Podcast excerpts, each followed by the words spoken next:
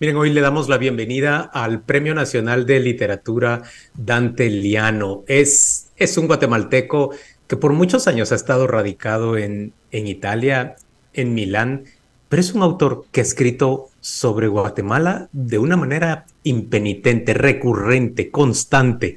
Eh, bienvenido Dante, gracias por estar hoy con nosotros. Es, es un honor para la Feria del Libro de Guatemala que se te dedique a vos en esta ocasión. Gracias por acompañarnos.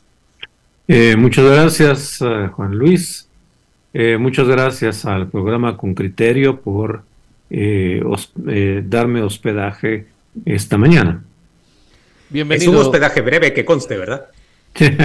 es un café, es un café que ahora aquí uno llega y ya se queda. No, es broma. Bienvenido, Dante. ¿qué, Gracias. ¿qué, representa para un, para un autor eh, el hecho de, bueno, de que le dediquen este espacio, de que le dejen esta butaca eh, distinguida en, una feria?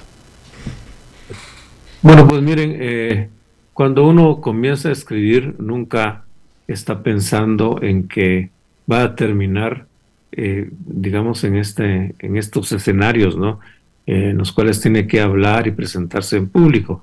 La escritura es un trabajo, como todo el mundo sabe, es un trabajo solitario y es una conversación con, uno mismo eh, y que tiene después, uno se da cuenta con, cuando va avanzando en la carrera literaria, que tiene este aspecto, digamos, público, eh, en el cual uno tiene que sacar la cara y, bueno, y decir yo fui el que escribí estas obras, ¿verdad? Por aquello de que eh, al público le guste o no le guste lo que no ha escrito. Es importante, es importante porque eh, no es verdad que uno escribe solo para sí mismo, eh, uno escribe también para los demás y tiene que recibir el eco de lo que ha escrito. Entonces, estos acontecimientos son respuestas a lo que uno ha eh, modestamente presentado. adelante, adelante. decía usted que es una persona experimentada, experimentada un poquito más experimentada que yo, pero experimentada. Eh, eh, ¿Cómo ha visto evolucionar eh, el concepto de, feria, feria del libro? De aquellas ferias de, años que yo recuerdo que eran la única puerta, de alguna manera, a la diversidad en la literatura, a la adquisición, al conocimiento de autores, a, las ferias actuales que, que no sé si son lo mismo. Tengo mi idea, pero me gustaría escuchar más la suya. Usted que ha pasado, vamos a decir, por ese abanico desde lo tradicional a lo de ahora, que no sé siquiera si sigue siendo también tradicional. No creo que sea tan tradicional, porque como así como el mundo evoluciona, evolucionan también las manifestaciones culturales. Entonces, yo creo que el modelo de todas las ferias del libro de América Latina es la Feria del Libro de Guadalajara, que es, un es inmensa, ¿no? Y en donde uno queda apabullado cuando entra porque ve la gran cantidad de libros que se han escrito y que se están presentando. Y bueno, también es una buena lección para uno, si uno se cree, uno se cree culto y se cree leído, ¿no? porque le hace falta por leer todo el universo mundo.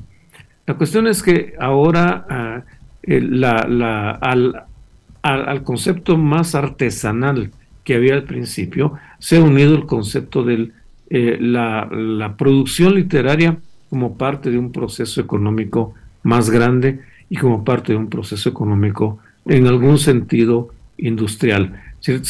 el, libro se ha globalizado, eh, pero eh, en cierto sentido se ha globalizado también de una forma un poco anómala, ¿no? Porque llegan del exterior muchos libros, pero nuestros libros salen con mucha dificultad del país. Las ferias del libro son para eso, ¿no? Para mostrar la producción nuestra a gente que viene desde afuera. Entonces, en ese sentido, creo que se han hecho más grandes y más importantes. Dante, cuando, cuando yo reviso tu obra, yo veo El hombre de Montserrat, El misterio de San Andrés, Requiem por Teresa, eh, Hijo de Tercer Patio. Yo, yo, yo veo una Guatemala reflejada ahí. Tengo que decir que, que me... Bueno, hay dos obras, El hombre de Montserrat y, y Requiem por Teresa, diría, sobre todo que me conmueven especialmente.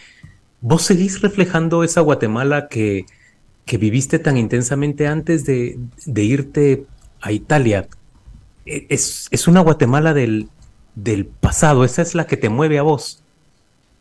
Mira, Luis, eh, en realidad no es un reflejo de, un, de, una, de un cierto país, de una cierta ciudad, es una reconstrucción. La, las obras se escriben con la memoria y la memoria, como todos sabemos, es, fallida. Es mentirosa, ¿no? Es rementirosa. Entonces uno trata de vender su mentira tratando de hacerlo lo más parecido a la realidad. Es decir, eh, es la famosa verosimilitud. Entonces, si a vos te ha parecido que eh, esa Guatemala que has leído en mis novelas es eh, un reflejo de la realidad, quiere decir que mi mentira ha sido lo suficientemente bien construida para poder engañarte lo suficiente, ¿verdad? Osvaldo, Osvaldo Gómez dice que, que, lo saludemos, que usted fue su maestro en Dos Boco, así que cumplimos el deseo. Muchas gracias. Que a mí me gusta que me recuerden mis alumnos, entiendo que, que a uno también le gusta que lo recuerden y, me hago este, este eh, eh, me tomo este permiso de, de cerrarlo y, y, contarlo. Muchas gracias. De los libros que, que has escrito, yo sé que esta es una pregunta babosa que solemos hacer los entrevistadores a todos los escritores. ¿Hay alguno con el que estés especialmente identificado o todos son hijos que vas votando por ahí sin ponerles demasiada atención después? Bueno, mira, lo, que pasa es que una vez que uno ha publicado un libro ya no le pertenece. Y eso que también es una cosa un poco tonta, ¿verdad? Pero es así. Si una vez que publicaste el libro ya se fue y se va caminando con sus, con sus pies. Ahora, si hay un libro que eh, a mí en modo particular me, me gusta, quizá por, por el, el, empeño que le puse, es El Misterio de San Andrés, porque es un libro difícil para un ladino. Para un ladino escribir un libro sobre el mundo indígena es muy arriesgado porque eh, lo, primero que le pueden decir a uno es que no siendo de ese mundo eh, o lo ha utilizado o lo ha falsificado. Entonces, mi, gran temor cuando publiqué El misterio de San Andrés, pues, sin embargo, he tenido eh, testimonios ¿no? De eh, gente como Humberto Acabal, que en paz descanse, de que el libro también allí, ¿verdad?, logra reconstruir eh, imaginariamente una realidad lo suficientemente convincente y quizá lo suficientemente honesta. ¿Vos te sentís mestizo? Por supuesto que sí. Eh, eh, eh, explícanos tu mestizaje, explícanos en qué te manifestas mestizo. Bueno, yo soy nieto de un italiano y a eso se debe mi nombre y el apellido también, ¿no? luego, ahí hay mucho, de, lo, de lo italiano hay mucho en mí. Es más, vivo en Italia, ¿no? Y ahí he logrado absorber la cultura italiana y moverme eh, con algunos tropiezos, pero me muevo. Eh, luego, ah, yo soy de Chimaltenango y los primeros años de la vida de una persona son los que condicionan el resto de la vida. Y entonces mis primeros años los viví en, el, en, la cabecera departamental de Chimaltenango, con viajes de temporada a, San Andrés y Tzapa. Entonces ese mundo es un mundo que está muy, muy adentro de mí. Y estaba rodeado, en Chimaltenango y Guatemala, estaba rodeado de cachiqueles. Y claro, eh, no es que uno está, no es, uno es indiferente a, la gente con, con, la cual está conviviendo. Entonces yo eh, creo que también hay una raíz indígena, como todos los guatemaltecos, ¿no? dentro de mí, y se manifiesta, lo comprendí escribiendo el misterio de San Andrés, eh, se manifiestan ciertas actitudes culturales que uno tiene como, que identifica como chapín, pero en realidad no es tan, tan solamente chapín, no ser ceremoniosos, reservados, hipersensibles, ¿no? susceptibles eh, eh, y con un sentido del humor muy subterráneo. No es, un sentido del humor chistoso, es un sentido del humor que va bajo tierra cuando, cuando la gente menos lo espera, aparece y uno pica. Y es ¿Crees que a los guatemaltecos nos cuesta mucho reconocer este mestizaje que todos llevamos adentro? ¿Qué, puede ser un mestizaje tanto étnico como, como cultural? Es que todos somos mestizos en este país. Es un mestizaje cultural, Juan Luis, sin lugar a dudas, ¿no? Eh, eh, lo, étnico es, es más difícil de manejar. En cambio, lo cultural lo tenemos. Lo tenemos incluso en la forma de hablar, ¿no? Hay estudios sobre la lengua.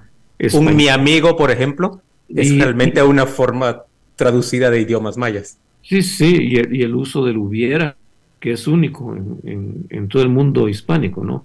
Eh, si yo lo hubiera sabido, hubiera actuado de otra manera. En teoría es incorrecto, pero puesto que en Guatemala se usa, no es incorrecto. Dante, ¿qué vas a hacer en la, en, la feria? ¿Vas a presentar una, una conferencia, perdón, una, una lectura? ¿Qué, vas a hacer exactamente? Voy a hacer un montón de cosas. Eh, eh, hoy, no mañana, voy a dar, voy a hacer un pequeño discurso, discurso de inauguración junto con otros, ¿no? Luego el viernes presento un recital de poesía afrodescendiente, porque a propósito de la cultura guatemalteca, tenemos que entender también que parte de nuestra cultura es la cultura que viene del África y que en Guatemala de eso prácticamente no se habla. ¿no? En, cambio, no, solo somos algo españoles, algo europeos, algo indígenas, también somos algo africanos. Y eso es una cosa que yo quisiera sacar a la, a la superficie. De, Entonces, de hecho, ya permíteme que te... De hecho, eh, tenemos una Miss Guatemala eh, afro, afrodescendiente. La, única persona eh, negra de, dentro del, de las Misses es afrodescendiente, afrojamaiquina para ser correcto, y, es una cultura que bueno que lo haya sacado, que, nos, que normalmente ni siquiera se pone sobre la mesa cuando se habla de otras culturas. Qué, bueno entrarle a ese tema. De eso se trata, de eso se trata porque hay un movimiento poético muy importante con gente seria, ¿no? No, no es solamente que valen porque son afrodescendientes, como a veces ocurre, ¿no? Valen porque valen y, y, están llevando a cabo, como todo, todo el teatro, ¿no? Que está buscando sus raíces, están llevando a cabo un gran trabajo sobre la lengua y sobre la poesía guatemalteca de origen afrodescendiente. Luego voy a, voy a dar una conferencia sobre eh, la literatura centroamericana, voy a presentar mi último libro eh, y voy a conversar sobre Requiem por Teresa. Y, y, desgraciadamente voy a hablar sobre mí mismo, que es la parte más aburrida de todo Mira, Dante, ¿por qué decís vos que, que la literatura la inventa la mujer? Ah, bueno, porque eh, en un libro muy bonito que se llama Wonder Works eh, de Angus Fletcher aparece la historia de la literatura. Y según Fletcher, 2400 años antes de Cristo, en la Mesopotamia, había una princesa llamada Endewanna que era, era, era, era, hija, de, naturalmente, ¿no? del rey y era una muchacha muy avispada. Cuando ellos, eh, ellos hacían los cálculos en tablillas de, barro, entonces las tablillas de barro servían solo para hacer cálculos y ella pensó, ¿por qué no pasar la tradición oral con caracteres cuneiformes? ¿Por qué no pasar la tradición oral a esta tablilla? A estas tablillas. Y entonces comenzó a escribir poesías. Y descubrió la literatura. Allí nace la literatura. Y, no, y nace, eh, inmediatamente se dio cuenta de que esas tablillas había que conservarlas, porque reunían la tradición sagrada también de su pueblo. Y entonces la, literatura nace como sagradas escrituras, así como nace en la región del Medio Oriente. Y, y de allí se, cualquiera ¿no? de nuestra cultura ha leído los salmos, por ejemplo, ¿no? Y de allí se descubre el gran poder que tiene la literatura, que es la de expresar, expresar los sentimientos. Que, eh, que es un poder enorme que tiene la literatura, porque aquello que no se puede decir con el lenguaje de la comunicación diaria, se dice con la literatura. El amor, expresar sentimientos. El amor, por ejemplo, la muerte, deseo, el dolor. No hay modo. Muchas gracias, muchas gracias por acompañarnos hoy. Una invitación para para nuestros oyentes que participen en la Feria del Libro, que participen en, en tus presentaciones. Muy merecido que, que, la feria esté dedicada a Dante Liano. Gracias por estar con nosotros. Muchísimas gracias a ustedes. Les mando un abrazo. Un abrazo.